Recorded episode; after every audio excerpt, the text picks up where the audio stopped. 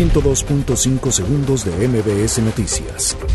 La bolsa y la moneda de México descendían este martes, en línea con la mayoría de los activos en el exterior, golpeadas por persistentes preocupaciones a que la pandemia del coronavirus tenga un impacto significativo en el crecimiento global.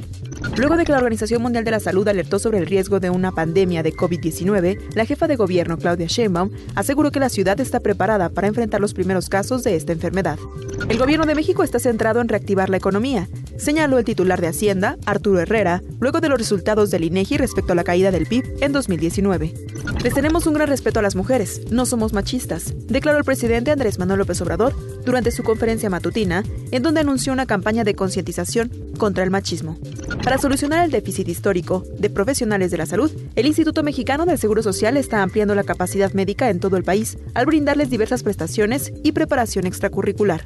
Alrededor de 3.000 universitarios de la UAP tomaron las calles del primer cuadro de la ciudad exigiendo justicia por el asesinato de tres estudiantes de Huacotzingo, quienes perdieron la vida tras asistir al carnaval de citado municipio.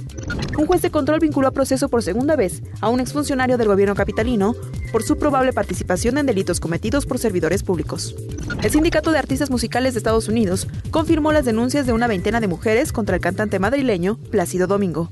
La Alianza Nacional de Pequeños Comerciantes advirtió que el decreto presidencial que prohíbe la importación de cigarros electrónicos y vaporizadores de tabaco fomentará su venta ilegal. A más de 25 años de su primer episodio y 15 años del último, la serie estadounidense Friends regresará para un episodio especial, el cual se emitirá a través de un canal de paga. 102.5 segundos de MBS Noticias.